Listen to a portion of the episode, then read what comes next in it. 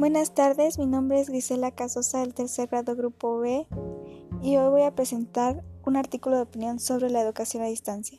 La educación a distancia fue un paso muy importante para todo el mundo, ya que para algunos no cuentan con una herramienta tecnológica y por eso deben dejar sus estudios. Algo que también opino de la educación a distancia es que casi muchos de los alumnos no presentan no prestan atención a clases y no entregan tareas esto se debe a que muchos, muchas veces se distraen fácilmente viendo la tele o incluso metiéndose a redes sociales, lo cual está mal ya que no pueden llegar al objetivo que es el aprendizaje esperado. La educación a distancia es una modalidad de estudio o proceso de la formación independiente mediada por diversas tecnologías por la finalidad de promover el aprendizaje sin limitaciones de ubicación, ocupación o edad de los estudiantes. Gracias por su atención.